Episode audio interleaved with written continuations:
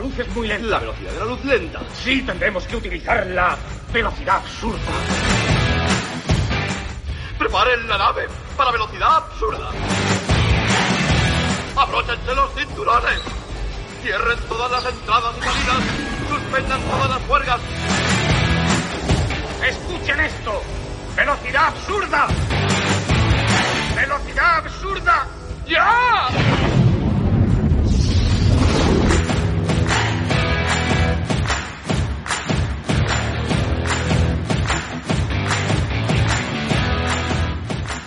Hola. Muy buenas a todos. Bienvenidos, buenos días, buenas tardes, buenas noches, lo que sea allí donde nos estéis viendo o escuchando en este momento.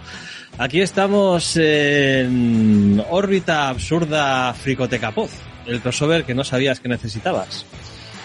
Nos hemos reunido para hablar de una película mítica, eh, o de una trilogía mítica, tendríamos que decir más bien, y como hemos pensado que una, dos o tres personas no eran suficientes, pues nada, nos hemos juntado aquí unos cuantos para poder desganar la que probablemente sea la, trilogía de películas de viajes en el tiempo más eh, famosa y mítica que hay. Yo soy Igor Regidor, por cierto, que puede que me conozcáis de otros podcasts como Órbita Friki y A la Velocidad Absurda. Y soy el que va a llevar este programa, porque como este proyecto nos ha parecido inabarcable, la cabeza pensante de todo esto, que es el señor Iñaki Sánchez de la Fricoteca, ha decidido reclutar a un par de capitanes más para que le ayuden. Y en este caso, yo me voy a encargar de este primer programa y Doc Farder, que le tenemos ahí en la pantalla, se encargará del segundo y Iñaki se encargará de, cerrar la trilogía. En este primer programa eh, me he traído una serie de invitados, unas personas con las que apenas colaboro y que no tengo prácticamente ninguna relación con ellos, como son mi compañero Roberto Ruiz Sánchez de Orbita Friki. Papá, estamos aquí un poco en precario, pero bueno, aquí andamos. y tenemos al inefable Igor Yaguno y al increíble Igor Cartaza de A la Velocidad Absurda. Muy buenas tardes. Buenas. Hola. ¿Qué tal? Muy bien, ¿y tú? No te confundas de podcast, Igor. ya estamos. La puede liar, la puede liar. Epa. Tenemos, hay tantos podcasts por aquí en medio que, que, se puede liar la cosa en cualquier momento, ¿no? Bueno, pues más o menos esto es lo que vamos a hacer. Primero vamos a ver la película y puede que probablemente comentaremos unas cuantas cosas mientras estamos viendo la película y después de la película pues ya tendremos una una charla con las cosillas que nos vayan surgiendo, con las anécdotas que queramos comentar y con alguna otra cosita que, que veamos que sea necesario. Pero yo creo que igual antes de, antes de empezar la peli, igual hacemos una pequeña rondita inicial de, qué, nos parece esta película, qué, qué, significa para nosotros, o cuál fue la primera vez que la viste. ¿Alguna anécdotilla que queráis contar de, de cada uno con respecto a la película? ¿Quién empieza? Iñaki. Hola, buenas tardes. Que, que, estaba muteado antes cuando me has presentado y me ha ido ahí un poquito la mano. Pues buenas, buenas tardes. Regreso a Futuro es una película que marcó nuestra generación. A mí por lo menos me marcó muchísimo. Era muy pequeño cuando esta película se proyectó en los cines, pero igualmente cuando llegó al hogar eh, fue un impacto brutal. Creo que esto lo tenemos todos en común. Ese DeLorean que no hubiésemos conocido si no es por esta película, esos personajes tan, qué sé yo, tan, tan de nuestra identidad como son Biff Tannen, como es el señor Strickland, es maravilloso. Es una película que nos hizo realmente viajar atrás en el tiempo, que nos hizo descubrir los años 50 con ese Mr. Sandman, y tiene muchas cosas curiosas porque hay un universo muy friki detrás de esto. Así que para mí es un orgullo hablar una vez más de Regreso al Futuro porque es de esas trilogías que, que marcan, que es muy nuestra. Somos unos privilegiados porque no hay una generación de las que han venido a posteriori que tengan quizá una seña de identidad tan, tan nuestra y tan de los 80 como pueda ser Regreso al Futuro. Ni Star Wars, ni nada de nada. Eso, eso son franquicias que se han hecho modernas. Pero Regreso al Futuro permanece, eh, permanecerá siempre inalterada, porque no se puede hacer mejor de lo que ya se ha hecho. Y eso es muy nuestro. Bueno, tendríamos que preguntar a los frikis que nacieron en los 2000 con el, la trilogía del Señor de los Anillos, ¿no? Pero estoy no bastante de acuerdo criterio, contigo. No tienen ningún criterio. ¿Ves alguna no tienen ningún criterio. Esos son los que luego dicen que, que, que hay paradojas en nuestra saga. Nada. A diferencia, a diferencia de El Señor de los Anillos con Regreso al Futuro, es que con El Señor de los Anillos sí están estirando el chicle. Que el resultado sea mejor o peor, ya eso es carne de otro No, no, de debate. no, no, no, no pongamos la mano en el No. fuego de que no estrenen Regreso al Futuro 4 en cualquier momento. ¿eh? Sí, pero de momento, de momento estamos a salvo y, y de Bueno. momento podemos mantener la teoría de que se ha mantenido. Ha habido unos intentos de explotación por Pero ahí. por están, están ahí los bobs. Los bobs no están por ahora. No, no estiran el chicle, pero hay cómics, hay Sí. videojuegos, Sí, hay ya lo- sí, ya lo comentaremos, No sí, estiran pero. Lo canónico que es el cine, de momento no, no nos lo han petado, ¿vale? Eh, Tenemos Y ya, Iñaki, pero- Pero escucha, coméntanos, Ah, coméntanos algo Sí, sí. con respecto a la peli. Bueno, a ver, para La mí la película, la primera vez, porque claro, existían los videoclubs. La gente que nos escuche de los 2000 dirán, Dios mío, los videoclubs que eran algo como de otra galaxia, pero bueno, existían. Y yo recuerdo verla y, a ver, para mí encontré un referente que para mí ha sido una, persona una persona que me ha marcado muchísimo y es el personaje de Doc Brown. Es una persona que era súper alocada, una persona mm, que, bueno, que podía hacer cosas que ni te imaginabas y la verdad para mí, bueno, poder crear una máquina del tiempo, viajar, eh, pues me- la verdad que me petó la cabeza. La segunda, la segunda también la vi en el videoclub y la tercera sí pude verla en el cine, la disfruté en la pantalla grande. Y la verdad es que poder viajar al pasado o poder conocer a tu familia me parecía algo espectacular. Y la idea en sí la he visto muchísimas veces y me sigue pareciendo algo genial. No, no he visto nada, en ya muchos años que he visto películas, no he visto nada, de ese estilo. Y una cosa que estés comentando de intentar rescatarlo, Michael J. Fox ahora mismo, con el Parkinson que está, se ha ofrecido varias veces y, hombre, ahora mismo está en una situación, yo personalmente creo que ni tendría que hacer un cameo. Porque me parece, ha, ha habido varias reuniones que ha aparecido él, pero yo creo que se tiene que dejar la saga, pero sabemos que bueno, que habrá algún remake en algún momento, pues sí, aunque yo espero que no lo haya, pero bueno, sabemos que el dinero llama dinero. Si Para lo mí hay, sí me tiene que marcó estar- muchísimo. si- si lo hay, tiene que estar Michael J. Fox. Da igual que tenga Parkinson, tampoco lo vamos a estigmatizar por tener Parkinson. O sea, si lo tiene, lo tiene y punto. O sea, No, no, a ver, Gorka, lo, no, Gorka, lo digo esto porque la serie no que la Eh, no, yo lo digo, no, lo digo porque la serie de Good Fight, que la veo que va a ser la última temporada, él ya dijo que después de eso, que el Parkinson le tenía muy avanzado y que no quería realmente dar lástima, porque en esa temporada ya el Parkinson tiene muy avanzado y dijo que no quería. va tarde, va tarde, pero. Ya, ya. Venga, Gorka, dale. Cuéntanos algo con respecto Yo a tío, Futuro. yo-. Yo la verdad es que, yo la verdad, cuando me, dijisteis para hacer esto me sorprendió mucho porque yo no había visto las películas y las he visto este fin de semana para, Madre mía, oh mama, como dicen en el No alba. te lo crees, no te lo crees ni tú. de hecho, de hecho tenemos un programa en, Al- en Al- de Absurda, tenemos un, un programa dedicado a la trilogía. Eh, yo que os voy a contar, a mí está, bueno, yo soy, yo tengo varias trilogías en mi vida que, que han, que han formado parte de, de, de lo que, de lo que significa para mí o lo que es el núcleo de mi pasión por el cine. Y esta es la trilogía top. O sea, eh, estaría esta, estaría Parque Jurásico y estaría Indiana Jones. Y Star Wars, obviamente, pero Star Wars ya lo considero como un universo mayor.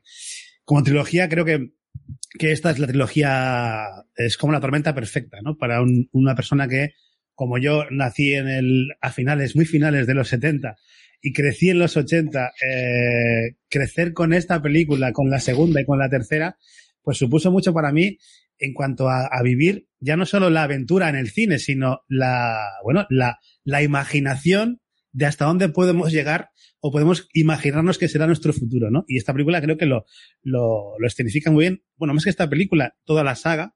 Y esta película en concreto nos lleva a un, a un, a un pasado que luego en mi vida ha significado mucho, porque sabéis que yo soy muy fan de, de todos los Estados Unidos de los 50, de los Sí, esa 60. estética ¿no? te pega. Es que me encanta, ¿no? Entonces, eh, eh, digamos que probablemente ese amor por, ese tipo de estética y de, época y de idealismo que tenían en esa época vi- viene por esta película. O sea, porque, porque Marty viajó al pasado, ¿no? Y si ya la historia me rompía en pedazos en su, en su momento cuando la vi, pues yo qué sé. Yo no recuerdo haberla visto en el cine. Tenía cinco años, seis años cuando se, se estrenó. Sí que recuerdo, y como ha dicho Doc, creo que la, 3 seguro que la vi en el cine. La 2 no tengo recuerdo del cine, pero la 3 sí. Eh, pero me han acompañado, o sea, no es una película que alquilase una vez en el videoclub y ya está. Es una película que alquilaba una y otra vez en el videoclub, que teníamos los, los VHS grabados de cuando la daban en la primera. O sea, hoy, es española entonces, TV1, no sé cómo se llamaba. Es decir, una película que durante mi infancia me acompañó muchísimas veces. Y que viéndola hoy en día, bueno, es, es de esas películas que tú la pillas en algún sitio y es imposible que cambies de canal. Es imposible. Entonces, vamos a comprobarlo en breves, en breves minutos. sí, sí, o sea, no tengo ningún, o sea, la he visto 50.000 veces y la voy a ver ahora y la voy a disfrutar y me vais a ver disfrutar seguro. Una cosa que... yo- Una, perdón, perdón, una cosa rápida. Sí. Una cosa de la que, de la que ha dicho Gorka, ha dicho Iñaki, yo, si los oyentes, lo digo porque esto es, esto es atemporal, busca el documental Back in Time, que yo lo he visto, la repercusión que tiene Regreso al Futuro en muchas personas que ha marcado sus vidas, que se han casado en determinados momentos, en escenas, es decir, Mm. ha marcado a muchas generaciones y hay gente que, que se ha comprado hasta DeLoreans y todo, los ha que el, montado. señor, es que el Unidos. se- el señor Ernest Klein, el autor de Ready Player One, se compró un DeLorean con los beneficios del libro. O sea. Y bueno, además, Yo he además visto, he visto- yo he visto el DeLorean, se ha visto uno de el los... DeLorean Bueno, hablando de- de, de- hablando de de mecánica hecho- es una mierda de coche. No sé si sabíais que en el libro Ready Player One, en el libro físico, incluyó también una serie de, easter eggs, exactamente igual que en, que en el propio libro, y a, a quien lo resolviese le regalaba un DeLorean. Y, y el, y, pues sí, sí, es, o sea, es- el tío es tan friki que lo hizo con el propio libro físico de verdad, ¿no? Hay un Y, documental también. y el que lo resolvió, lo, lo consiguió resolver, y el tío, como no se quería desprender de su DeLorean, compró otro y se lo dio. Joder. Hay, hay un documental muy interesante también sobre la vida de- del, del creador de, del, del DeLorean, o sea, del, del magnate detrás de la compañía DeLorean y de las corruptelas que, que había en todo aquello. Un coche que además no se vendió una mierda, es decir, fue un fracaso total. eh, en Que además yo la he visto hace poco, esa peli. Está, está, no sé si está en HBO o en Netflix, ¿no? De los está. Yo es que la he Yo os recomiendo los cuatro episodios de una especie de, de serial eh, a modo TV show que se llama Expedición Regreso al Futuro. Que no os lo debéis perder. Hablar conmigo, yo, yo siempre comparto mi mierda, mi mandanga, yo siempre, sabéis que yo siempre la distribuyo. es, está muy bien, es muy interesante ver cómo de las cuatro réplicas originales que había del, del DeLorean, Christopher Lloyd y un, pro- y un presentador de televisión, creo que es, no sé cómo se llama, se llama Josh no sé qué y presentaba un programa llamado Top Gear. O sea, los aficionados a los coches les va a Ya, encantar. sí. Entonces, se embarcan en, en la búsqueda de uno de los Mm. DeLoreans originales que se utilizaron para la película. Qué y, bueno. y todo para, para donarlo a la fundación eh, Michael J. Fox para el Parkinson. Está muy bien. Son cuatro episodios nada más. Eh, Pues yo he visto uno. interesante. Uno de los cuatro DeLoreans lo he visto porque hubo un tiempo en el que uno de los cuatro, esto sale en el documental, estaba medio abandonado en los estudios Universal de Los Ángeles. Y es cierto, yo la- en, la, en la visita que haces, yo estuve en los estudios Universal, y en la visita que haces con, con, el, con el trenecito y tal, te llevan a un sitio donde hay aparcados varios coches, pero como muy medio abandonados y varios coches míticos de, de, la, de los estudios y estaba el, el DeLorean, uno de los cuatro originales allí, un poco medio no abandonado del todo, pero como sin estar muy cuidado ni en plan, o sea, yo lo pondría en un altar Y impresionante. Sí, simplemente estaba ya aparcado en medio de Sí, sí, con otros, otros coches. Me ha gustado, me ha gustado lo de la palabra trenecito. Eh, me ha hecho gracia. Ya, ya. ¿Cuánto llevamos? Eh, 20 y no hemos llegado a los 20 Joder, minutos. Regi, No- hemos llegado a los 20 No- minutos, No he dicho bien. nada, ni he insinuado, simplemente no, me ha hecho. ¿Qué pasa, Vicente? A ver, Roberto, cuéntanos alguna cosilla de, Vale. tu experiencia Venga, con Regreso yo al voy a Futuro, hacer el, o- o lo el que verso suelto, por lo visto. Pues el Regreso al Futuro es un telefilm para mí. Eh, qué Hola, hola, Eh, decir. Hola, tiene- decir. A la hoja. Tiene- Pues la como hay sol y me voy a echar la tarde, ¿eh? Tiene que ver un poco con lo que ha dicho Gorka. El tema es que la película que yo recuerdo con, con cariño es la 2, porque es la que viene al cine. Eh, nos invitaron un amigo a una serie de amigos eh, por su cumpleaños a ver la, la 2 y, y, y la y es la película que realmente recuerdo con cariño. La 1 es la típica película que te ponían por, por la tele y la veías. Eh, y estaba Yo bien, todavía no he hablado, ¿eh? Que conste. No, El, el padrino también te lo Qué ponen bueno. por la tele, ¿eh? O sea, es decir, el padrino Eso es 2 lo que os también te lo digo. ponían por la tele. O sea, ese criterio para decir que una película Bueno, pues final mal- Por la tele, son- por la tele se ponen cositas muy Pero-. Lo que pasa es que pero- pero- ya vamos a ver, menos-. Pero escucha, menos mal que no ha dicho telefilme de las 4 de la tarde de los fines de semana. Si llega a decir eso ya me preocupo. Porque como no ha dicho eso, pues de Hoy hoy vamos a poner la película el sábado en la sobremesa. El- Película de tarde de Antena 3, es lo que vamos a hacer en, Sí. breve- en breves minutos. Bueno, No, Yagu, dinos. Pues yo la, a ver, yo vi esta película, yo tengo, bueno, a nivel familiar me la recomendó mi tía. Mi tía es como mi hermana mayor, me saca solamente ocho años. Y toda, toda la parte materna de mi familia es muy, muy aficionada al cine. Y mi tía me dijo, mm, acabo de ver una peli en el cine y eh, en cuanto salió al videoclub la trajo a casa y me dijo, Igor, ven de aquí que la vas a ver conmigo. Porque es un peliculón. Y me encantó la película. Pero me encantó total y absolutamente. Eso sí, cuando vi la segunda, para mí la segunda es mejor que la primera. Bueno. Eh, suele Pero, pasar ver, con muchas, con muchas trilogías, ¿eh? O sea no, no, a ver, nada. es que eh, me pilló en una, edad en la que los patinetes eh, voladores y los viajes en el tiempo me parecían mucho más interesantes de la segunda, en la, en la segunda parte que en la primera, directamente. y el viaje al futuro siempre me ha parecido más interesante que el viaje al pasado. Además Bueno, en la que 2, pasa es que- drogas salen en la 2, no en la 1. Ya, ya, no, yo en ese momento todavía no las había probado, era muy inocente. Luego ya te conocí y ya, se- ya me perdí. Ya me Sí, perdí. claro. Digamos que en la segunda parte lo tuvieron quizá un poquito más fácil a la, a la hora de añadir nuevos elementos. Es decir, solamente te- tenían una historia y solamente tenían que adornarla un poco más.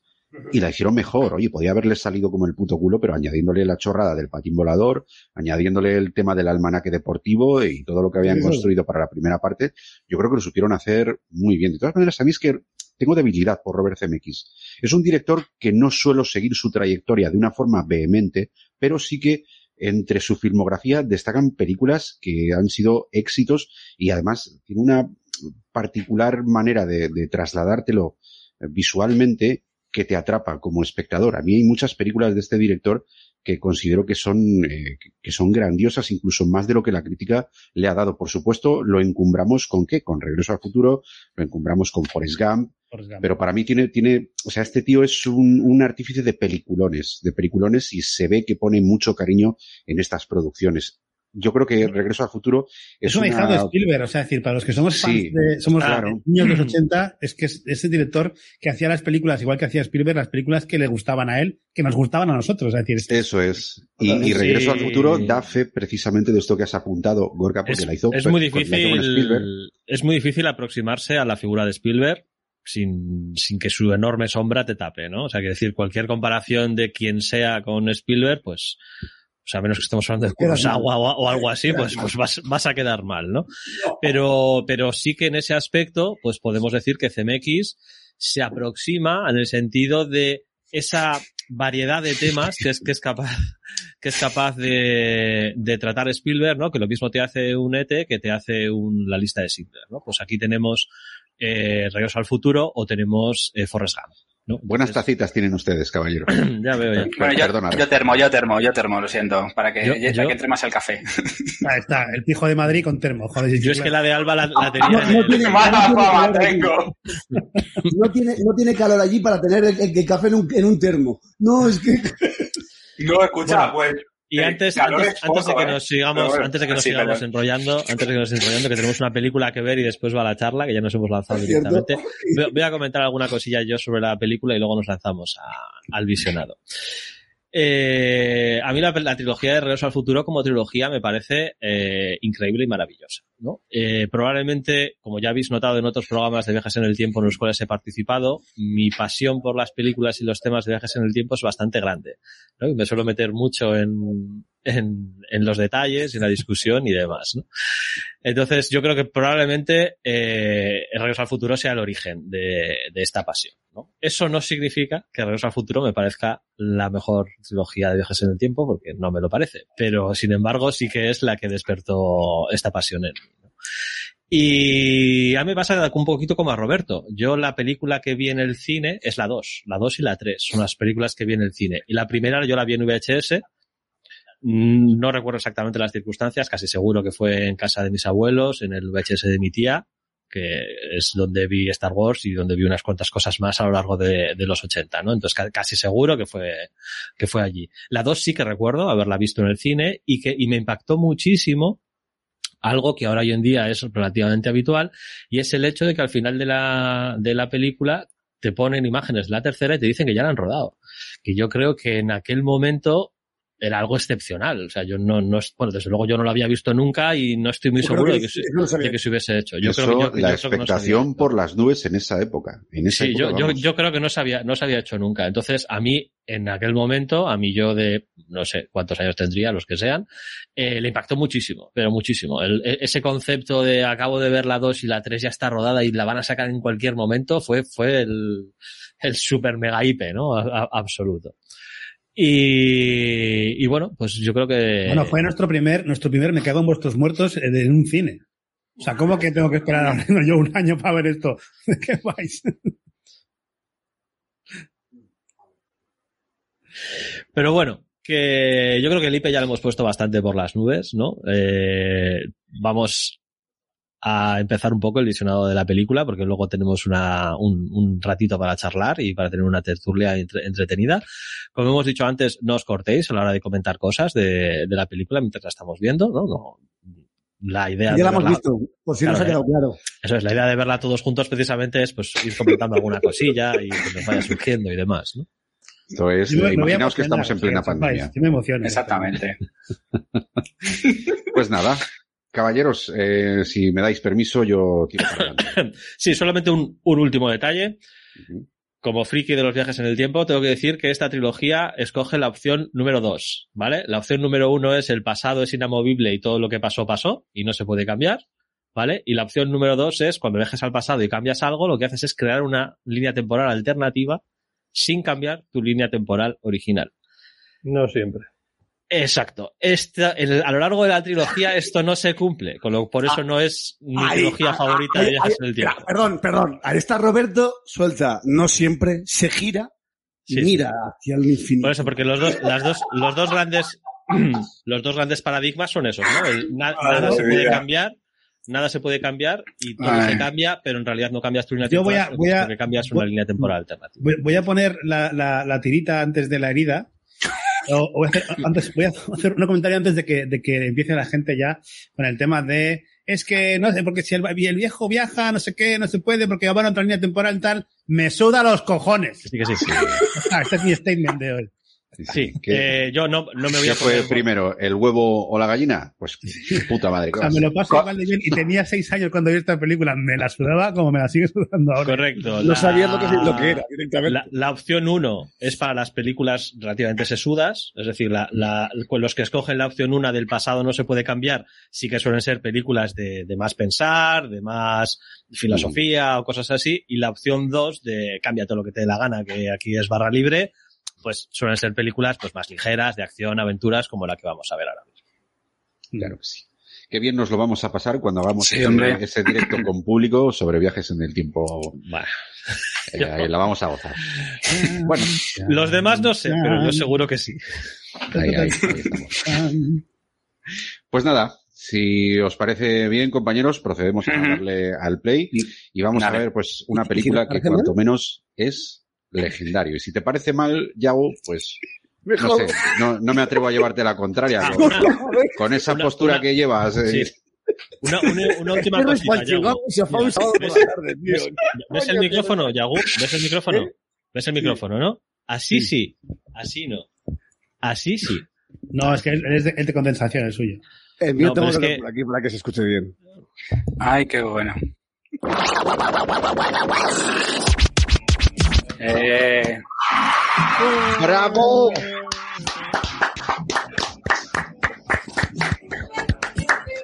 Final satisfactorio. La recordaba con más anuncio. Con Ves a los créditos, sí, qué cabrón. Que quería ver quién había hecho las cosas. Oh, oh, se han saltado los créditos, pero bueno, ¿esto es un cinéfilo? Ya te digo, si es que hay que ver quién estaba, porque luego te pone quién ha hecho Por cuál. favor, por No, hay- No, no hay no, no escena. me, no me digáis eso. No hay escena post créditos, vaya mierda. No, No, estamos en los Eso 80, amigos. Marvel aún no había hecho tanto daño. ¿Cuál será la primera escena post créditos relevante? Aparte de las típicas de las películas de terror. La- pero lo que hemos la- comentado antes, la de la 2, salía... el avance de la 3. El ava- El avance de la por tres, eso, pero sí. ¿Salía después de los, de los créditos o cuándo salía? eh, No. Eh, no, justo ponía. Eh, Sí, no, no justo ponía concluirá, pues justo ponía concluirá y entonces se desmaya y sale, y sale el avance y luego, y luego ya, eh, ya salió el The End. Ujú. Time Travel Consulta. ¿Ves? Time Travel Consulta. Muy bien. De todas formas, yo, Eh, yo, yo no sé si en, las- en la primera ponían, ponían un continuará. ¿Antiguamente ponían un continuará o es una, impre- o es una impresión mía? mm, Es una, es una de las cositas que tenemos por, pa- para, la- para comentar. Vale, vale, vale, entonces me callo, vale, vale. No, no, simplemente ya estamos, ya estamos en la tertulia, está perfecto. Ah, vale, vale. No, es lo que me ha extrañado. Me ha extrañado que no pusiera lo de continuar porque sé que en la segunda ponía, ponía concluirá. To be concluid ponía y la tercera ponía de the end. Me, extra- me extrañó que las, que las sacado no sé por qué, pues no, no han puesto ni la primera ni la segunda. En, en principio, en principio, o eso es la- lo que cuenta la leyenda, el cartel de continuará no significaba nada. O sea, no, no tenían pensado hacer una segunda parte. Solamente eh, lo añadió, pues, por, bueno, pues por dejarlo un poco en, en alto, ¿no? En que la gente saliese con ganas, ¿no? Con ganas de más de- del cine. Pero bueno, como tuvo éxito, pues eh, decidió hacer la 2 y la 3. Anda, mira, como en Avatar. La primera escena Bueno, post-crédito bueno. fue en el 66. Del 76. Joder. 66, 66, En 66. la película Los Silenciadores, que es una breve escena para introducir eh, la siguiente parte. Yo la mejor que recuerdo y más antigua es la del secreto de la pirámide. Hostia, qué bueno. Que, que me parece una de las mejores escenas postcréditos de, de la historia del cine, o por lo menos de las, de, de la- de las que he visto yo, además completamente Mm. integrada en los créditos. Esto que, ¿Cuál era? Eh, pues Eh, descubres que el profesor es Moriarty, el profesor contra el que se Claro, han enfrentado Sí, eh, bien. era Moriarty. Sí, sí, porque además la escena es muy larga. Ves que un señor que va en un, ves que un señor que va, que va en unos La- trineos y tú... la- la escena dura todos los créditos, o sea, durante todos los créditos estás viendo a alguien que Sí. va haciendo un viaje, atravesando el campo, tal, no sé qué, no sé cuánto, y llega hasta un hotel y se inscribe y dice, ¿y su nombre? Pues Moriarty, profesor James Moriarty. Y entonces cuando te quedas, ¡Ah! ¡Wow! ¡Qué pasada! Esta peli es mejor todavía de lo que pensaba.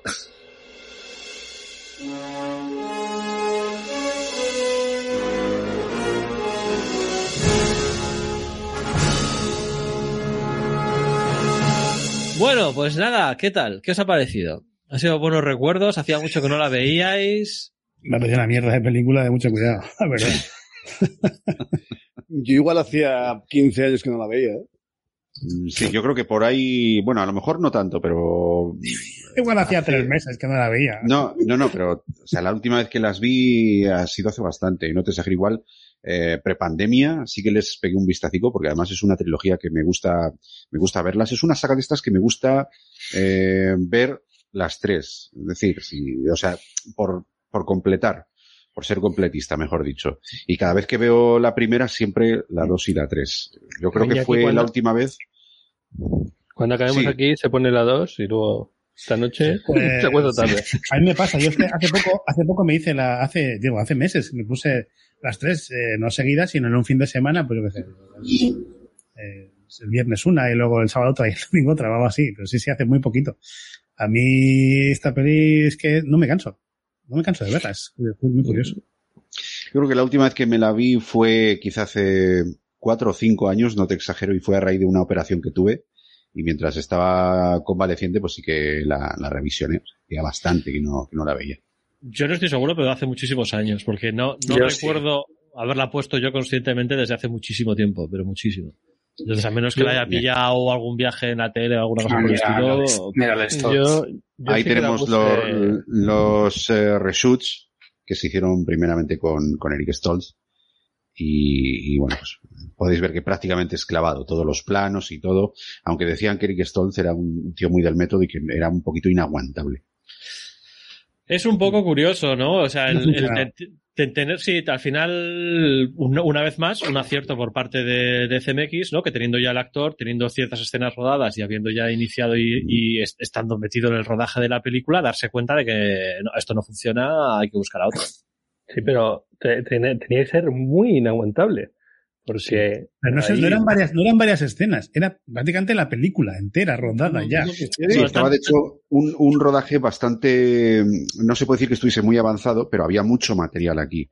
Y, y esto fue de la noche a la mañana que cuando tuvieron claro que este tío no era todo lo productivo que querían, que se tomaba la película demasiado en serio, le decían constantemente, oye, pero vamos a ver, tío, que esto es una comedia.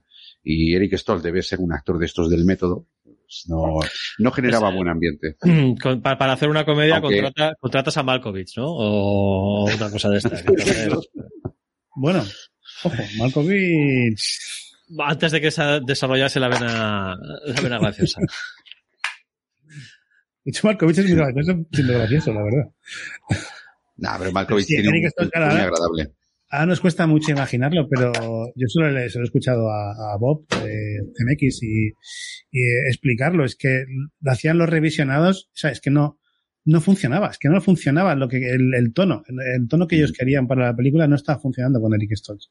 Y, y, o sea, es una decisión muy radical eh, cortar a un actor cuando ya ha rodado No, no, es una- tantas películas. Es, es una decisión muy radical y además es lo que. O sea, tampoco se sabe, bueno, o, sea, o no ha trascendido exactamente de cuánto habían rodado, pero mucho. O sea, mucho. Hay- Sí, sí. hay- o es que solamente ya estamos, viendo. viendo. O sea, sola- solamente con estas fotos ya estamos viendo eh, secuencias Eh, prácticamente sí. de, de- de toda la película. O sea, que estamos hablando de, de muchísimo rodaje. De hecho, y si os dais mucho cuenta.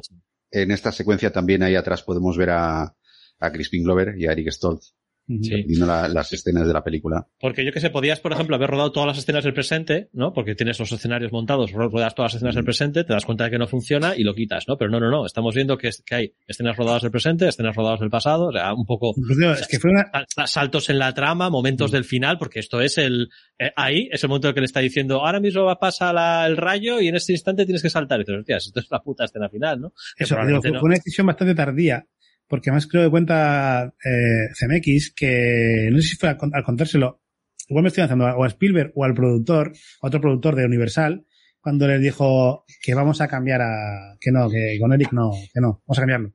Y se llevaba las manos a la cabeza el, el- el productor. De ¿Cómo? ¿Cómo? Con todos los días que lleváis de rodaje, con todo esto, ¿cómo vas a cambiar ahora de, de protagonista? O sea, de protagonista. Y Hombre, pon- es que- es que ponte en la piel de ese productor. O sea, a ver, yo ya he quemado No, todo este dinero.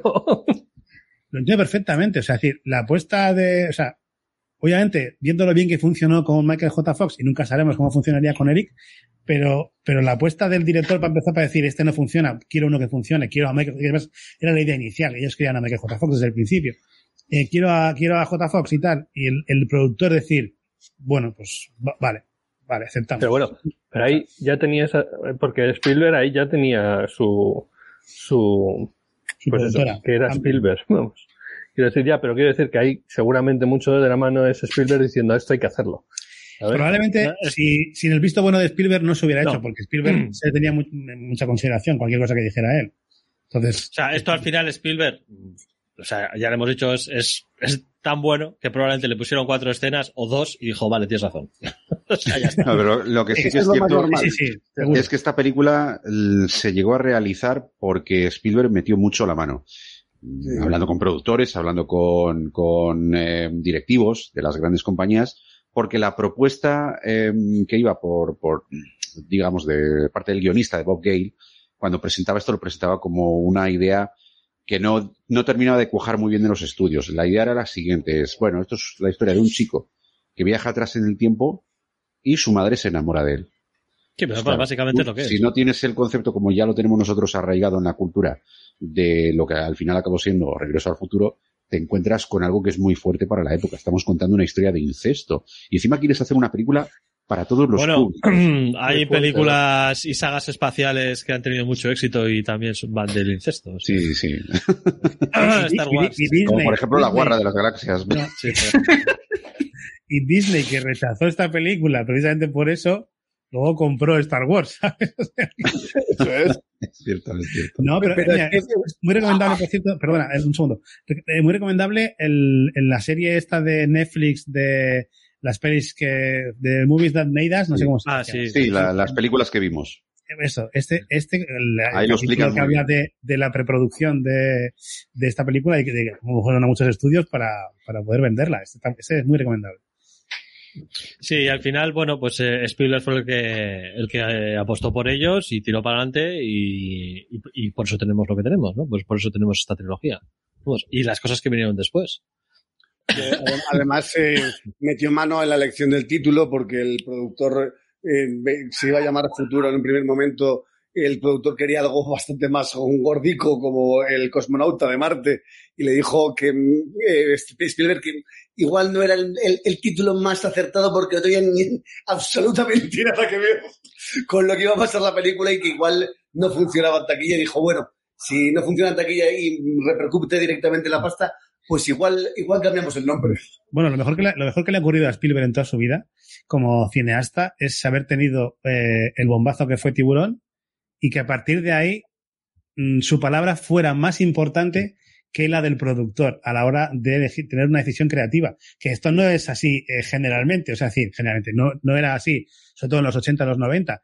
El, el- lo hemos visto en películas que hemos hablado en, en, en, en- en Alba, ¿no? Eh, que el productor- West.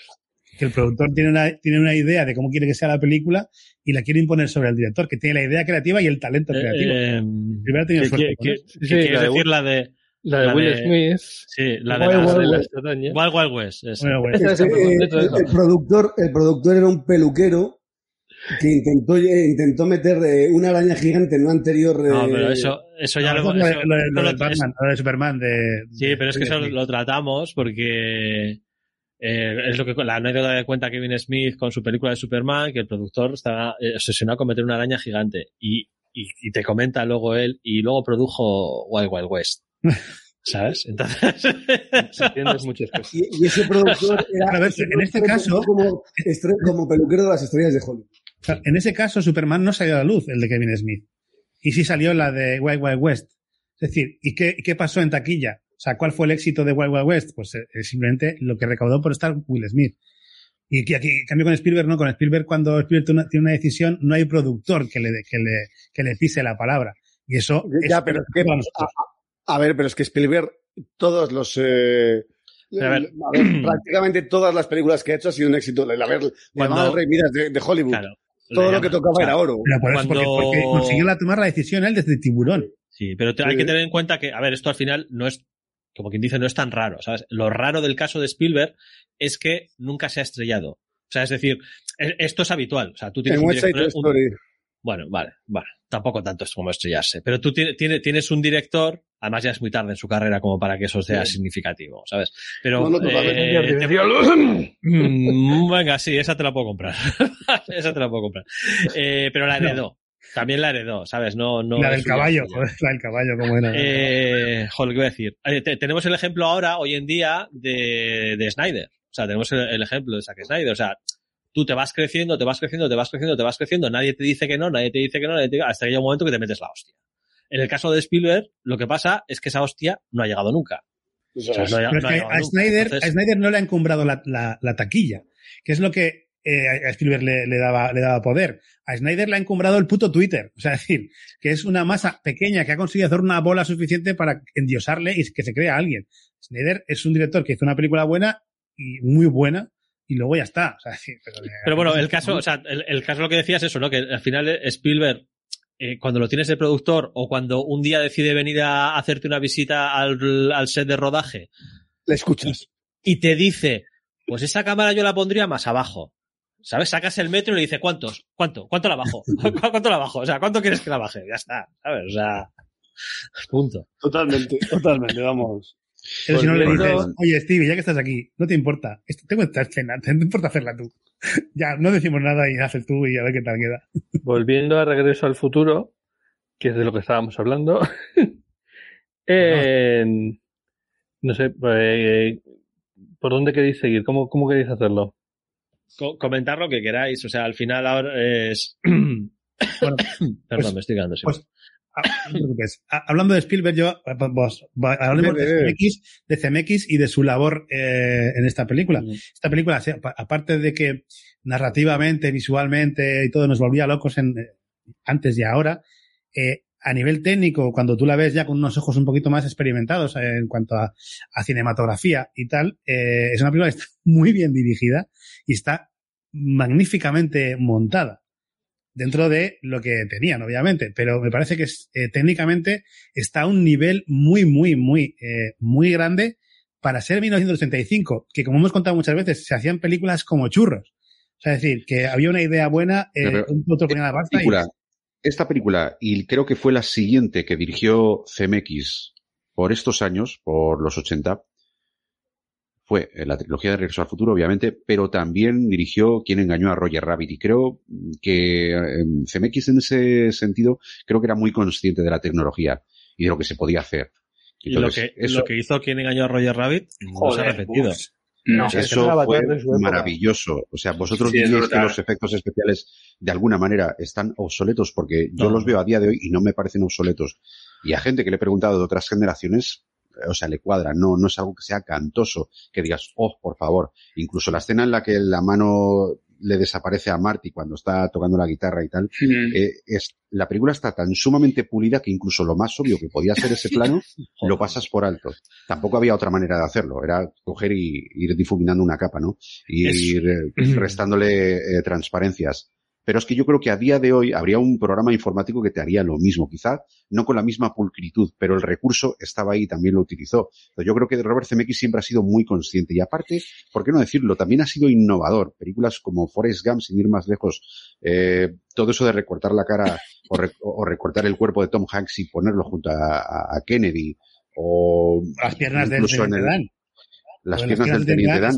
Fue la primera vez que se hizo algo así. Incluso en, en épocas más modernas con El Desafío, aquella película de Philippe Petit, el, el 3D, eh, Beowulf, cómo esculpía la cara de los actores en términos informatizados. Siempre ha sido un poquito pionero en ese sentido y creo que no ha habido ninguna obra suya donde se haya quedado atrás. Pero a ver, acabamos, futuro... acabamos de ver una película del 85 y creo que no. Y nos lo hemos comido todos. Nos, Eso nos lo hemos es. comido con toda tranquilidad y sin ningún tipo de problema. No canta y por que no se haya cantado sitio, ni nada.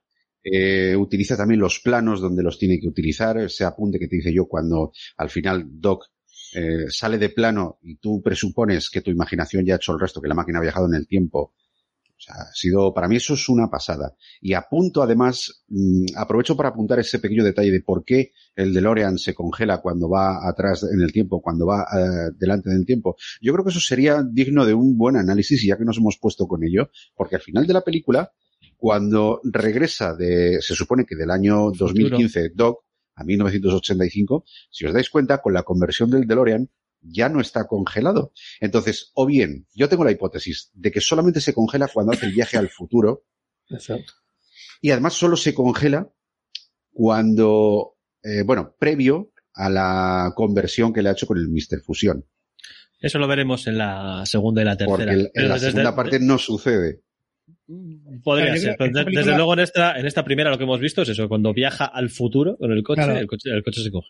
Pero no se puede, es, no se puede analizar, o sea, es, es, trampa, digamos, analizar esta película en función de las dos siguientes. Claro. O sea, analizar la tercera en función de la segunda o la segunda en función de la tercera, sí, porque se hicieron a la vez. Pero esta, cuando se hizo esta, no estaba ni pensado. O sea, o sea, no, y, yo creo que eso es un fallo. O sea, por mucho y, que le queramos dar una leyenda tal, para mí es un fallo. No, no sé si Doc quería decir algo. Sí, quería comentar que, bueno, la película además de Roger Rabbit es nada más terminar Regreso al Futuro 1, porque entre Regreso al Futuro 1 y Regreso al Futuro hizo que en el año de Roger Rabbit, que encima, para mí la peli, bueno, yo la veces que la he visto, en, además la vi en el cine con mis hermanos y con mis abuelos, me, me pegó la cabeza lo que tú dices. Yo he visto luego el making of de cómo se hace lo de la gabardina y todo, y decía Robert Zemeckis que era súper complicado hacerlo, estaba, mmm, se sirve el presupuesto de las manos, y, a ver, también ha tenido películas como La muerte siendo también, que a mí me parece súper divertida de CMX y para mí es, un es un película. Y a mí, a mí esa película me gusta. Y, y, y, una peli, mira, además de Náufrago, que me encanta, la verdad, una peli para mí que es muy Hitchcock es, es la de Lo que la hace esconde. El momento de la, de la bañera, no he visto a un director hacer una escena más, a ver, de, no sé si bueno, tendrá algunos, bueno, la gente dirá, bueno, tendrá algunas partes que sí yo, pero la escena de la bañera me pareció la más sorprendente con un giro que no voy a decir a los oyentes por si no lo han visto, pero me parece un giro, a ver, muy, muy brutal y que CMX, a ver, vale, que tendrá pelis mejores y peores, no voy a entrar a la que, bueno, que tenga que hacer remakes, no, pero, pero, me parece interesante. Claro, yo, yo, insisto la mano de Spielberg dice... ha, ha, hecho mucho, eso, eso está clarísimo. Bueno, a ver, yo, esta. Es, es, pero Robert Zemeckis es un sí. indicativo de calidad.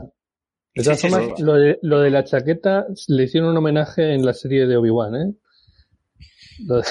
Todavía solo he visto dos capítulos de esa serie. La verdad es que has visto ya mucho entonces. Déjalo ya si quieres, Gorka. Eh, no, te, ya ponte, lo no sufras. No sufras. Ponte, ponte, otras cosas y aprovechamos el tiempo. Me, me, me, sabe mal porque Boba Fett, pese a todo, la acabé. Pues está algún día la acabé. Va, pues entonces la tienes que acabar. Si acabaste Boba Fett, te Claro, acabas. claro, es que es injusto para Obi-Wan. No, no, es, no es justo, no, no es justo. No, iba a decir que además, Robert Zemeckis antes de esta película, que además creo que para, para que Spielberg al final, digamos, le diera esta oportunidad, hizo Tras el Corazón Verde que es una. Uf, me encanta, película me encanta. la joya del Nilo. Pero está guapísima también. Es muy Tras- guapa. sí. Lo siento, tíos, pero es que no puedo. Tras el corazón verde y la joya del Nilo, yo creo que son eh, el, el epítome de, de las películas de aventuras de la época. O sea, es todo, ¿no? O sea, lo, lo tiene todo. Pero es como, es como ahora se dice que hay muchas películas de superhéroes. En aquel momento, pues hubo una, una explosión de películas de, de, de aventuras. Y esas pues son el culmen de las películas. la leoparda. Aquí la tengo en Blu-ray, que me la he, y además la cuido muchísimo. Pues mira, una cosa que decía tras el corazón verde, ¿os podéis creer que Robert Zemeckis ha estado, creo que 20 años, pero al final porque Café Internet tiene ha tenido, un- problemas de, dicen bulímicos y asociados a, a- a un tipo de enfermedad psicológica, no, no sabe bien, lo contó, lo contó un poco en Friends. Pues sabe el cambio en Friends, si os dais cuenta, de mujer súper delgada a una mujer, bueno, bastante con, ma- con sobrepeso estuvieron durante 15, a- casi, creo que casi 15, no llegó a 20 años, que querían hacer segunda parte tras el corazón verde, Robert CMX, pero al final dijeron que no, que las dos partes era, es como decimos, que es como Regreso al Futuro. Y dijo, no que hace una cuarta parte porque las dos, eh, pues lo mismo con tras el corazón verde. Me dices, haz una cuarta parte. Yo creo que no. Eh, yo el homenaje que, y, las referencias que tengo desde Star Wars, y digo, vuelta otra vez a Regreso al Futuro y me he vuelto a emocionar otra vez. Y, y el momento cuando le disparan yo de pequeño, además que soy muy sensible, me No. emocioné muchísimo. Yo, yo la- Aquí, yo la verdad- Gorka poniendo los, dientes largos. pues, Ah, Esa ahí, edición, ahí, ahí. un segundo, un segundo. Esta Esa edición Esa, esa edición es la, también la, es tengo la yo. edición en DVD, ¿no? Sí, sí. Es Sí, Vale, bien. La- Eh, que te viene, que te viene con un panfleto que pone fe de ratas. No sé si sabéis que esa edición eh, está mal. O bueno, seguramente la que tengáis es- tenga mal el, eh, el, el formato. Fe de Y que había ratas. un sitio en Madrid en donde podías ir a que te la cambiaran edición buena, que la tengo yo. Volvieron a sacar los discos, entonces tenías que ir a un sitio y te hacían pa, pa, pa, y te cambiaban ¿Qué es, lo los que, qué es lo que estaba mal? El formato de, de película. El formato de, de 16 la escena no es exacta con la de cine. Vale, en el, en el eh, panfleto este en- que viene, que acaba de enseñar Gorka en pantalla, el de fe de ratas, ponía que en la carátula había más de 20 horas de contenido extra y cuando realmente había 20 horas y punto. O se supone, según lo que consideres, ¿vale? Esa era la fe de rata a la que yo me refería, pero me mola más la tuya, Roberto. Sí, sí, es que yo, Es que juego. aún, además No, es no, eso, era en un garaje, ¿sabes? Te mandaban ir a un la- garaje, me coincidió que yo estaba en Madrid por aquella época y tal, y me lo cambiaron. digo. En la, en la, en la carátula dice más de 5 horas de extras. Y en la, la fe de ratas dice más de 10 horas de material adicional. Debería indicar 10 horas de material, incluyendo más de 5 horas de material extra y 5 horas de las tres películas. Vale, ahí me columpio yo. No, no, es lo que tú has dicho más o menos. Más o menos, Sí. sí, sí. Pasa que yo me he columpiado diciendo 20 horas y no, no, no, para nada. Pues, eh, joder, es muy, es muy curioso. Esta película eh, que costó, o sea, no llegó a los, a los 20 millones de dólares por poco y luego tuvo una recaudación, pues, otras 20 veces mayores. O sea, lle- o sea, fue, fue casi de 400 mil dólares internacionalmente, así que, joder. Eh, Es sorprendente que 80 hicieran una era un, segunda era un parte. bombazo. No, hombre, no, no es sorprendente teniendo en cuenta la pasta que dio, ¿no? Pero estuvo muy bien, Vamos, francamente. aunque, hayas, bien. aunque hayas terminado la película con una explosión nuclear que destruye el planeta, haces segunda parte. ¿sabes? Sí, sí, sí, o- Pero fue de las primeras veces, yo creo, que se grabó una segunda y una tercera película a la vez. Sí. Claro, y además con un presupuesto mayor. Pero a mí lo que me sorprende y donde le alabo el gusto es que en los 80 esto hubiese sido muy difícil por términos de planificación. El cine funcionaba a otro nivel y sin embargo estas tres películas, bajo mi punto de vista, que no tenéis por qué compartir, pero creo que están muy bien cohesionadas. Tanto es así que cuando Elizabeth Sue eh, encarna a, a Jennifer, Mm. en la segunda y en la tercera parte brevemente, Eso hasta que no veamos la 2 y la prácticamente- 3. Prácticamente no, no, eh, quiero decir, yo no me apercibo de ello. Sí, ahora sí porque ya lo sé, pero es que da un poquito igual, porque la, quizá los actores que físicamente reclaman un poquito más de atención visual, como por ejemplo el señor Strickland que aparece en las tres, eh, Crispin Glover que no era Crispin Glover, que era un doble por cosas que ya veremos, eh, Es la Este segunda, sí, que es un show. Claro. sí. y me parece todo tan bien integrado y ahí es donde, donde entra en juego la pericia del director. Hombre, luego, los- bueno, eso ya, ya lo hablaremos, ¿no? En la 2 y la 3, ¿no? Luego la, la leyenda de que rodaron la 2 y la 3 porque no estaban seguros de cuánto tiempo iba a mantener el aspecto juvenil Mackie J. Fox, ¿no? Y, y entonces, por, por Ah, no sí, arriesgarse, no- Sí, la, la leyenda, la leyenda urbana lo que dice es eso, que, que nadie estaba seguro de en qué momento le iba a llegar la edad de verdad a Michael J. Fox, iba a, empe- a empezar a aparentar la edad que tenía, que, que ya tenía treinta y tantos, por lo menos, ¿no? O algo así, cuando rodaba Los yo creo, sí. Y claro, estaba interpretando a un chaval de 17 años. Y, y, y colaba. Decía, joder, es que este tío en cualquier momento, ¿sabes? De repente desarrolla un mostacho que te cagas y se acabó. Entonces la leyenda dice que le rodaron las dos por eso, para, para, para asegurarse de que de no le llegaba toda la edad de golpe. ¿sabes? Michael J. Fox tenía en el 85, tenía 24 años. Sí, pero la 2 era 3 ha dado tiempo, ¿eh? Sí. Cuatro años más, ¿no? Cuatro años. En el 85, 89, 88, 89, ¿no? 89 no más. así, muy arriesgado rodar Sí, dos sí, películas a la vez, dos Sí, cosas más al en esa mismo época. tiempo. Estamos hablando de un tío de 30 años interpretando a un chavalín Claro. de 17. Mm. Pero, pero escucha, por ejemplo, la escena del monopatín, él aprendió a, a montar en el propio set de rodaje, que aprendí en tres semanas. Oye, a ver, yo no sé, a ver, yo creo que fácil no es. Y, y luego encima lo compaginaba con la serie que hemos comentado, Las líos de familia. Tú imagínate esas dos cosas. Mm, Más de ocho horas trabajaba seguro y no sé cómo le da un tabardo a... Lo, ha- lo ha comentado antes, creo que ha sido Vele, que por eso muchas de las escenas de Michael J. Fox son de noche. Son, prácticamente de noche. El Es tío, cuando llegaba del rodaje de la serie. Exacto. Además, Vuelve- en el- vuelve- en- Perdona, No, no, no, perdona, no, no, Roberto, desde dale, las dale. 6 de la tarde hasta las 2 y media de la madrugada, según los Vuelve, vuelve a ponerte en la piel del productor, ¿vale? Que le dices, vale, vamos a volver a regrabar. Y él, ya, bueno, vale, vale, venga, volvemos a grabar. Bueno, pero lo voy a grabar Michael J. Fox. Hostia, bien, bien. Es un actor reconocido, tal, bueno, vale. Pero va a hacer a la vez la serie. ¿Con qué dices? ¿Qué dices? No, no. Vete a rodar por la noche, que la gente cobra más. Sí, solo, solo puede empezar a rodar a partir de las 7 de la noche, de la tarde, ¿sabes? Es que es más caro rodar de noche porque la gente Y dices, mira, tío, no. Bueno, mira, me ha dicho Spielberg que sí, vale, entonces sí. Vale, entonces sí. Pero es que, es que si no, no. No, sí, además fue porque hizo una prueba para el personaje y, bueno, lo que decíais antes, ¿no? Que, que siempre se pensó que el personaje era para, para él. Había feeling, la verdad es que había, había feeling. Él comenta que. y- bueno, perdona, perdona una cosa.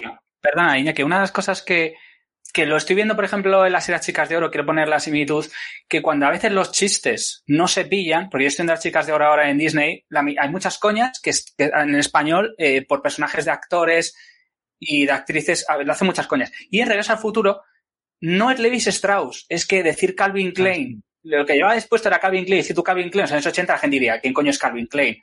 Es decir, eso me recuerda un poco, le digo a Chicas de antes cuando dicen, haz un chiste y dice Julio Iglesias, y tú lees en el, el comentario, no, está hablando de un tío que es un tío, a ver, un tío que solo conoce en Estados Unidos. Y eso, eso si lo veis en versión original, dice Calvin Klein. Por eso digo que, a ver, yo a veces entiendo que algunos chistes se tienen que modificar alguna frase y de regreso al futuro me he acordado de esto de que las series en España se, a veces se, cambiaban los, los To- chistes. todos, los chistes, todos los chistes culturales se tienen que modificar. O sea, eso, eso es un doblaje, no una, Sí, bueno, no, es- no una transposición se, se directa. O sea, el mismo criterio para adaptar al doblaje y que se y que en varios Es países pues fuese un, un eh, En el equivalente. 85 no teníamos ni de lejos la cultura, la cultura de la cultura norteamericana que tenemos ahora, después de todo. Cultura lo del que- consumismo, al fin y al cabo. Sí, no, pero no, no, no, no. Y de- o sea, tú eras conoces, por ejemplo, tú conoces, tú sabes lo que es la isla, la isla de Gilligan. Y, Sí, nunca, sí, y nunca sí. la has visto porque no se ha emitido en España, tengo entendido, creo, vamos, no, o sea, nunca la he visto. correcto. Pero Sí, ¿sabes sí. lo que es? Porque Nunca, se hacen. ¿se ha, se ha emitido o no? no, no. No, Pues que pero yo sepa, no, ¿sabes que lo que es? Porque es, un, es una referencia constante y constante en miles de películas y series a la isla de Gilligan, que fue muy famosa en Estados Unidos, ¿no? O cuando se habla de mucho de apartamento para tres. Aquí se vio apartamento para tres, pero no tuvo una digamos, tal. Y en cambio se, se habla, se referencia mucho, ¿no? Entonces, tenemos una cultura, eh, una cultura de, de toda la que es la, la cultura popular estadounidense mucho mayor, incluso de lo que hoy pasa hoy en día, porque vemos vídeos de Jimmy Fallon, aunque de algo que se está emitiendo que allí, que no lo vemos aquí, aunque ahora todo ya es bastante global. Entonces, claro, en el 85 no existía eso ni de lejos, no teníamos, no existía internet, ¿no? No existía, pero no. Otro aspecto que le alabo, que le alabo a esta trilogía es eso que comentábamos antes de ya no solo la continuidad, sino el recuperar detalles para que quede todo cohesionado. Lo de que Marty se despierte y reconozca a su madre. Ese tipo de cosas está muy bien. Y si os dais cuenta, también es un poquito, eh, digamos, tiene trascendencia a la hora de impactar por el medio audiovisual al cine que conocemos hoy en día. Porque si os dais cuenta, Regreso al Futuro ha creado una mitología que es propia. A nosotros nos hablan de Hill Valley y ya lo reconocemos. De hecho, ha trascendido más allá de la cultura del cine porque de a nosotros nos hablan, nos hablan del DeLorean y vemos un DeLorean sin tunear y nos resulta raro si no le vemos con, con el eh, generador este del plutonio y estas cosas. A mí por, por lo menos eso me pasa, ¿vale? Y es un No, coche que también tiene su propia historia. No puedes separar el, el DeLorean del de la película, es imposible. Eso es, eso es. Y está claro en, No- en series que aluden sé mucho si a la eso- cultura popular. No sé si eso fue un favor o, o, o lo contrario, ¿eh? Eh, ¿Tú crees que el DeLorean No, ya no se vendía el coche, trascendido- ya, ya no se vendía. O sea, es decir, que les da igual, les da igual. O sea, no- yo creo que sin esta película el propio coche no sería conocido eh, internacionalmente. No. Acaban, de- acaban sacar un nuevo modelo, ¿eh? Claro. Ahora porque, Eh, porque han vuelto los 80. O sea, porque han vuelto los retro y gracias a la película.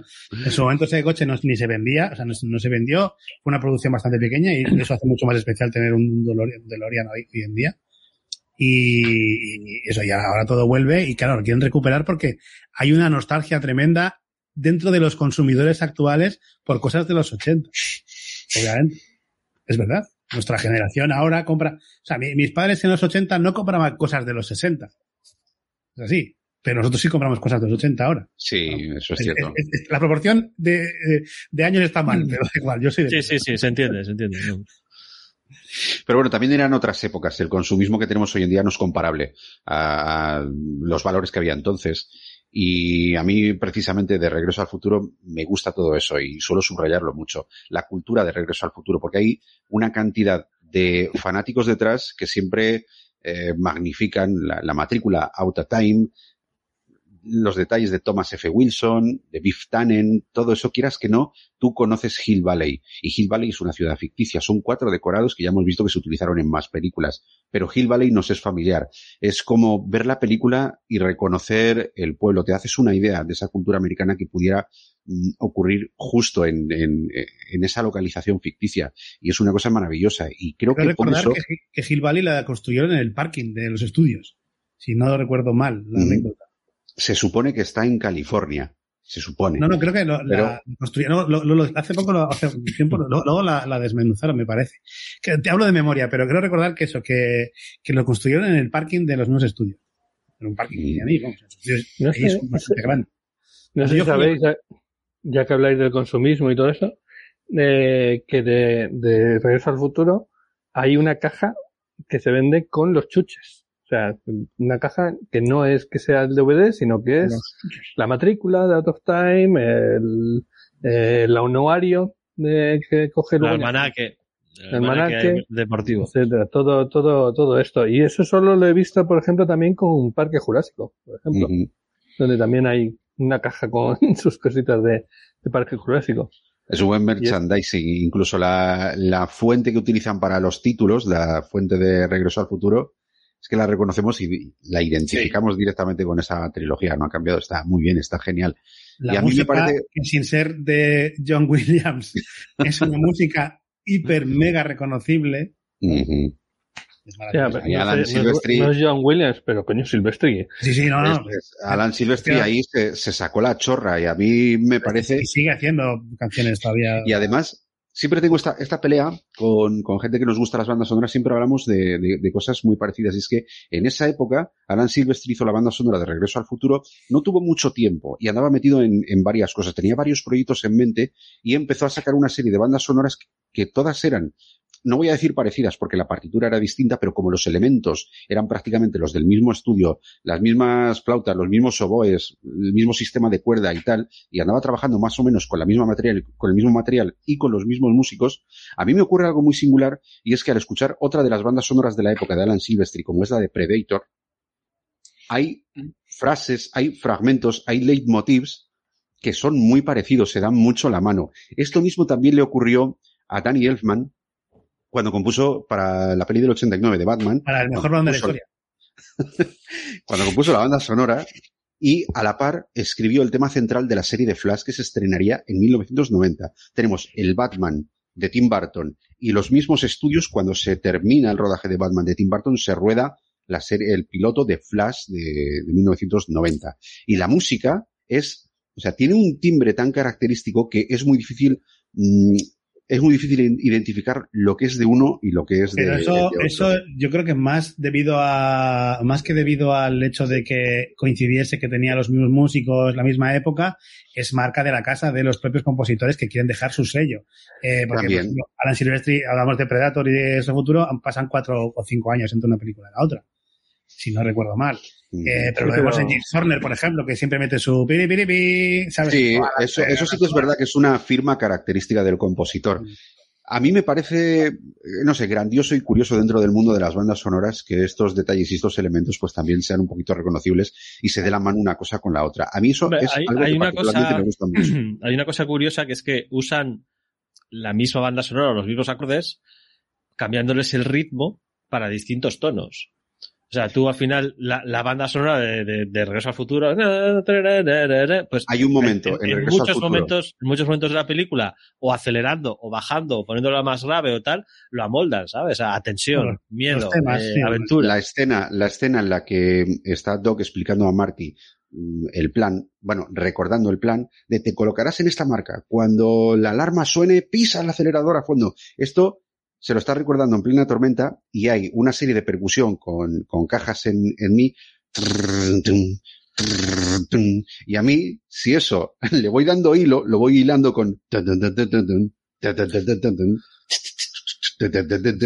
y es que es lo mismo, puto lo mismo. mismo. Y es maravilloso, pero cómo nuestra, nuestra imaginación o nuestro timbre musical separa una cosa de la otra en función de que una película es diametralmente opuesta a la otra. Lo hacemos nosotros, porque eh, o sea, las escalas, los arpegios están ahí, son los que utilizan el, el compositor. Pero es que, claro, es como decir, o sea, tú, aunque no cante, tú una canción de Fito y Fitipaldis la reconoces, aunque no cante Fito. Porque Sí, tiene el mismo, o sea, es el mismo, es lo mismo, es el mismo estilo, es el mismo, es el mismo buen hacer, ¿no? Eh, O mal, según a alguien le guste o no. Pero el, el compositor hace lo mismo, tiene sus herramientas y sobre todo su, su marca de la casa, pero su forma de componer. Y la forma de componer, o sea, pese a que puede evolucionar en función también del guion de la película o de lo que le pida el director, la forma de trabajar suele ser, suele ser la misma siempre. Entonces, eh, siempre parten de esa base propia y luego a partir de ahí evolucionan. Y, y entonces, lo, lo, lo que hacen los grandes compositores de la historia del cine es precisamente esto, que tú seas capaz de reconocer una banda sonora de un compositor, habiendo 200 millones de compositores. Pero si tú eres capaz de reconocer una banda sonora por, su, por, por cómo suena, a su- a- eh, asociarla a su compositor, eso es que ese compositor es un puto genio. Eh, Sil- Silvestri aquí también demostró muy bien que... Dentro al de que igual- las bandas sonoras, supuestamente, cuanto menos presencia tengan, eh, mayor éxito tiene como banda sonora. Eso dicen los expertos. Pero las bandas sonoras reconocibles, pues. Yo no estoy totalmente de acuerdo con eso, pero sí yo que es verdad Yo que tampoco. Mm, eh, John Williams siempre se le atribuye que fue un gran creador de, de fanfarrias. Digo fue, no porque se haya muerto, que sigue vivo, lo que pasa que está retirado. Pero siempre fue un gran creador de fanfarrias, se le atribuye ser el gran compositor del siglo XX, muy merecido. Y lo que tiene es que precisamente identificas cada, cada banda sonora, cada obra de este compositor por la fanfarria, porque hace variaciones del leitmotiv y porque él sabe dónde meterlo. Joder, es un puto genio.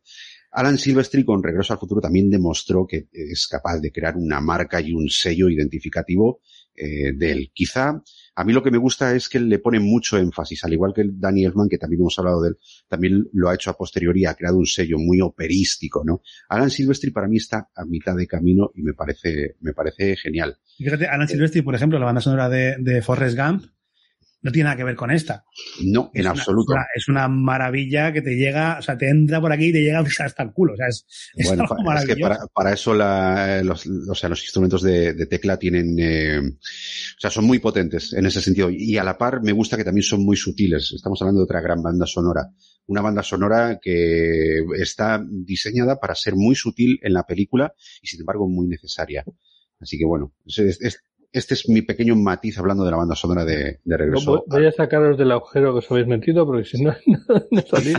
Dale, Eh, dale. no, y, y nada, además de tener que ver con la banda sonora, pero tiene que ver sobre todo con la dirección, el ritmo que tiene esta película. Porque no sé si, o sea, os habéis dado cuenta, ha habido momentos que nos hemos quedado Sí. callados todos Sí. porque estábamos sí. totalmente absorbidos y está, tiene un ritmo genial sin necesidad de estar constantemente atropellándote como las películas actuales que al final te atropellan como gollón de acción, ¿no? Pero Claro, porque toda la, la, trama, que tú no, lo, no, lo, no, lo, no te lo estén especificando cada momento, tú sientes esa cuenta atrás eh, de la película, ¿no? Él tiene que conseguir X en X tiempo y tú ves que se está acabando el tiempo y tiene que conseguirlo, ¿no? Más es una cosa muy importante, es decir, es, es el gran leitmotiv de la película, ¿no? Que sus padres se junten, por ejemplo, y tú ves que esto, y tiene que llegar al tiempo de que caiga el rayo en el reloj justo en el puto segundo cuando esto. Entonces eso te lo va, te, te lo vas, vas asimilándolo como espectador y te mantiene en esa tensión que decía también Iñaki, ¿no? Te, te mantiene completamente eh, absorto en ella. Y otra cosa muy es una importante. película de dos horas que se pasan rapidísimo. Sí. Sí, sí, se pasa muy rápido. Eh, a mí también, eh, o sea, lo que, lo que me gusta mucho de Regreso al Futuro es que ya, joder, son casi 40 años de, y seguimos hablando de Regreso al Futuro. Y se siguen haciendo documentales, se sigue la historia, el seguimiento de estos actores. Hay un gran fanatismo, eh, pero yo creo que está motivado por un cariño hacia, hacia lo que consiguió esa trilogía. Porque eh, no sabemos los diálogos de las tres películas. No sabemos todos los diálogos. Hemos estado viendo la película y no necesitamos prestar atención porque ya sabemos lo que dicen, ya sabemos el contexto. Mm. Eso es un indicio de que ha calado muy hondo. Sí. Y, y, eso me lleva también a preguntar a Igor Yaguno, eh, algo que estaban por aquí. Vele creo que te preguntaba que si de pequeño jugabas a Regreso al Futuro. A mí me no. interesa muchísimo saberlo. ¿No? Sí. ¿No, no, ¿No jugabas? Bueno, pues no, a mí no, decirme cómo coño se juega. ¿Cómo hacéis lo que haces en el tiempo? Yo jugaba a Star Wars. Yo, yo era eh, Han Solo en Star Wars. Pero en, en, en, esto nunca. A Regreso al Futuro nunca. Han Solo en Star Wars, vale. Sí. Ah, porque en Regreso al Futuro siempre te hacían hacer de director de, del cole, ¿no? Ay, qué bueno. Eso es. Ojo, ojo. No, y otra cosa respecto al ritmo también, algo que he apuntado al principio, que creo que es muy importante, aparte de, la dirección y de la música, es el montaje. Y creo que este, el, el montaje es, es, espectacular, precisamente para conseguir esto, ¿no? Que, que las escenas que tienen que tener acción, eh, bueno, hay momentos en los que hay dos escenas, dos acciones paralelas. Al final, por ejemplo, ¿no? Cuando está Doc, está con el, el, el cable del reloj y está Marty llegando con el coche. O sea, eh, te tiene completamente atrapado. El, el, montaje está muy bien, ¿no? O sea, no te pierdes nada, sientes la, la el equilibrio de, de tiempos. O sea, es un ejercicio ¿no? de coordinación brutal. Ahí estoy de acuerdo contigo. Eh, eso, es, eso es, una eso, maravilla y es muy difícil montar una escena es saber, que ocurre. Es saber lenguaje audiovisual, es decir, entender el lenguaje audiovisual y entender cómo contar las cosas al espectador a través de imágenes y de cortes. Eso es, eso es con la complicación que tiene eh, capturar un instante que es la caída de un rayo eh, y hacer un recorrido que es totalmente fugaz. Ya, aparte de la complejidad del propio plan, que ya necesita ser técnicamente muy específico y tiene que ser unos cálculos que estén milimetrados, pero todo eso lo transmite también con el montaje y da gusto. Aparte que es espectacular, porque la brevedad que tiene el, el rayo, su presencia en la pantalla, es que apenas es de un segundo. Y sin embargo, tú visualmente con tu imaginación te creas el recorrido con, con ese primer eh, estallido en el campanario empiezas a ver cómo, cómo se desliza y ya tu mente ya lo sigue, ya, ya lo sabe todo. Aunque esté el plano desde esta cámara, desde la otra, ves pasar el rayo por las manos de Doc cuando lo enchufa. Es una manera de llevar la acción y, y de llevar el seguimiento de esa tensión también, pues perfectamente elogiable. Eso sí que es, yo andabais comentando antes que eso, no, esto es CMX, esto es CMX. Yo eso lo veo un poquito más de, creo que es más Spielberg. propio de Spielberg porque él ya en películas como en Tiburón ya sabía, ya sabía cómo contarte eh, la acción. Es el mago ya sabía cómo situarse. Lo clarísimo. Sí. Es el mago de sí, pero tampoco, o sea, al final es como, es como el tercer hombre, ¿no? Que parece que todo el mundo quiere ver ahí la visión de, o sea, la mano de, de Wells por todos lados, ¿no? A pesar de que el propio Wells ha dicho un montón de veces que no, que, que, él no metió mano prácticamente en nada. No, al final esto es lo mismo, ¿no? Tampoco vamos a quitarle méritos a CMX. ¿No? Y de repente todo lo que mola de la peli es toda idea de, de Spielberg. No, en absoluto. No, no, no, no, no creo que sea así. Eh, mira, nos pregunta además mm. Zurdo Fepa, nos pregunta que, eh, bueno, no nos pregunta, nos dice, espero que lo dejéis grabando para poder verlo después tranquilo. Pues ya creo que te vamos no. a dar malas noticias, porque la película está, en el momento que termine la transmisión, no, Regi, creo que sí, vamos sí. a eliminar el vídeo, eso sí, lo tendréis en formato... Eh, lo tendréis en formato podcast, ¿vale? Este primer programa vamos a hacer un pequeño paréntesis para recordar a la gente que está aquí eh, in live action, viéndonos en directo, que sí, esto estamos generando contenido, pero será en formato podcast. La parte de la película, en tal caso, se quitará y está estará disponible, pues bueno, mm, Regis se va a hacer cargo de, de esta primera película, Doc Farder se va a hacer cargo de la segunda y yo me haré cargo de la tercera entrega. Esto, por cierto, ¿cuándo va a ser, chicos? Doc, ¿cuándo te toca? Es el ¿Cuándo siguiente que salta la palestra. Pues el jueves día 11 a las 6 viajaremos al futuro muy lejano. No sabemos si encontraremos alguna cosa rara Muy, muy lejano. distopía. Muy, Un muy futuro lejano, ya muy pasado. lejano. Un futuro que antiguamente ahora ahora ha pasado.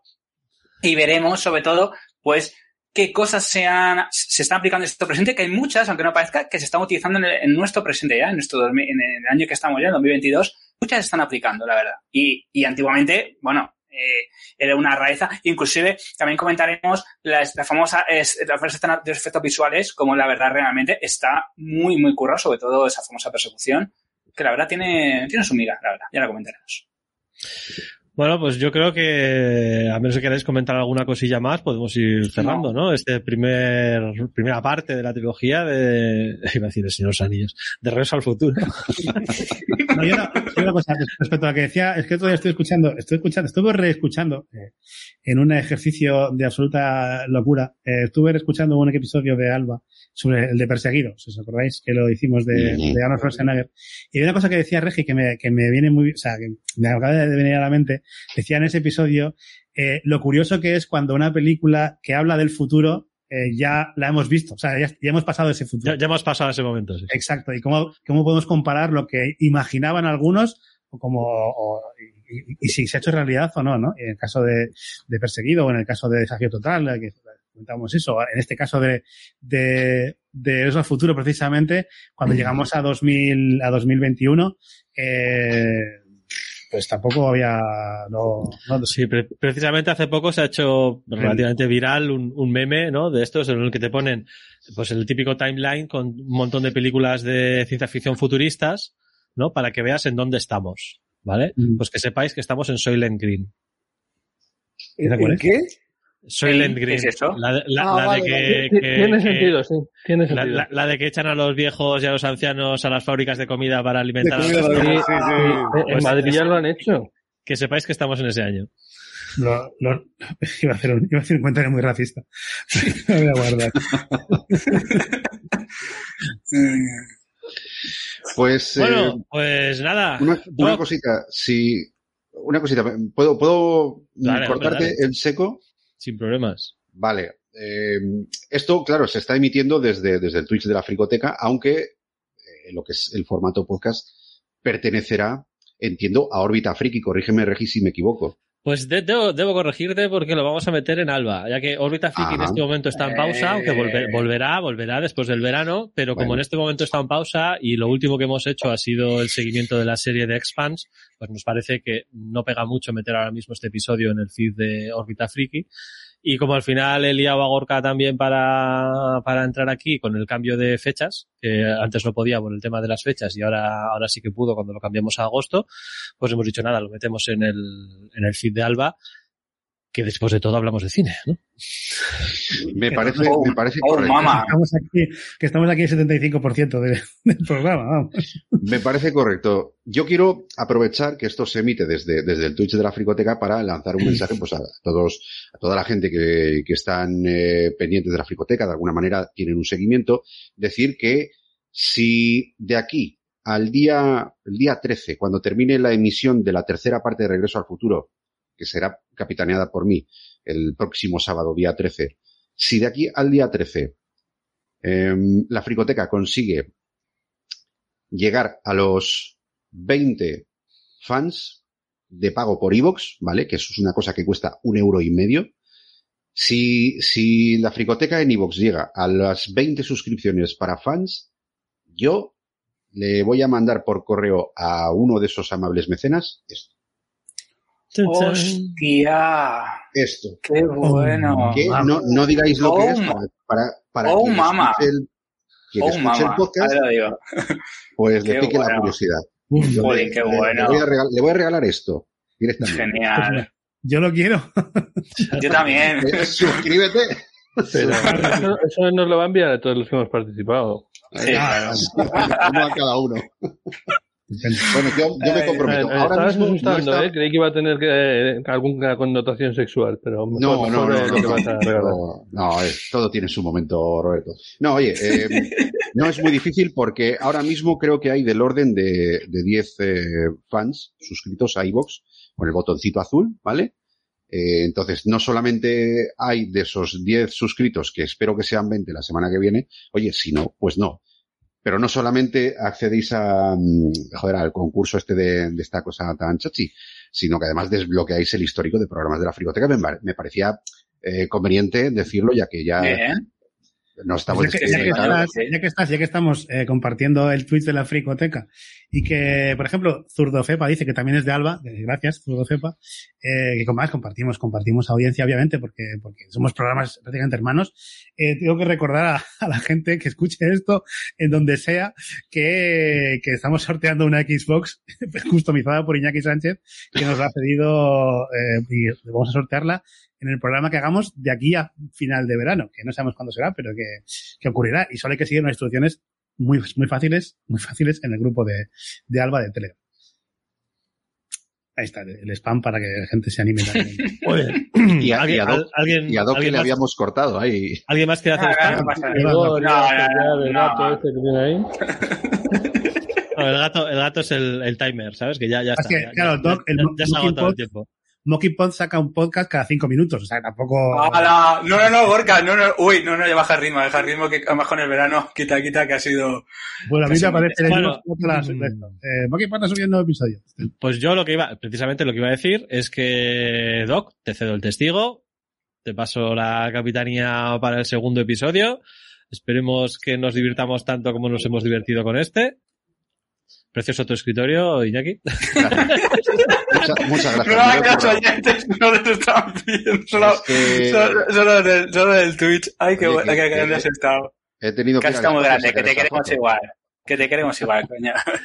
De acuerdo, así que nada, Doc, todo tuyo. Presenta el Pues episodio genial. 2 y con eso chapamos. Pues nada, pues el jueves, te digo, volveremos con Regreso al Futuro. Seguiremos los capitanes, Iñaki, Regi y yo. Y bueno, yo de dos compañeros, que la verdad que también son bastante fans. Y bueno, pues nada, oye, ha sido un gustazo. Que mira, yo he intentado con Gorka hacer alguna cosa de algo y mira, eh, lo hemos podido medio hacer, por fin tener algún programa. Y bueno, el Regi Alba, ya está, Víctor. El próximo Alba. no hay ningún problema, no hay ningún problema. Y no, la verdad que te digo, eh, to- toda la gente que sea fan puede que no se entienda un poco lo que es visionar la película, como he dicho, lleva 40 años y creo que pocas pelis, la verdad, yo actualmente pocas películas realmente eh, le disfruto y quiero que mis sobrinos la, la vean y que la disfruten tanto o más, porque yo creo que es una peli que la pueden llegar a disfrutar. Esperemos, Cuidado, pero cuidado a se la ¿eh? No, a mí, Ya, ya, Es ya. verdad, Yo, yo lo intenté con 5 años y no funcionó. a mi hija la vio con... La, mi hija la vio, las vio con... Pues no sé si cinco, pero ya, seis, siete por ahí y le, le flipan, ¿eh? También. O sea que- No, pues la verdad que es un gustazo. Así que nada, pues eh, volveremos en unos días con una película que tiene muchas cosas del futuro o no, ya lo tendremos que resolver. Y tenemos esa, vamos a tener ese pequeño debate de ¿el futuro es como no nos muestran en las películas o, o, o es que se han fumado algo raro? Veremos a ver. Pues bueno, aquí cerramos por el momento este super crossover órbita absurda fricoteca. Que Me lo vas a tener que escribir, ¿vale? Continuaremos en breve, como ha dicho Doc, el próximo jueves día 11. Hasta la vista. Muy Sí. bien, chicos.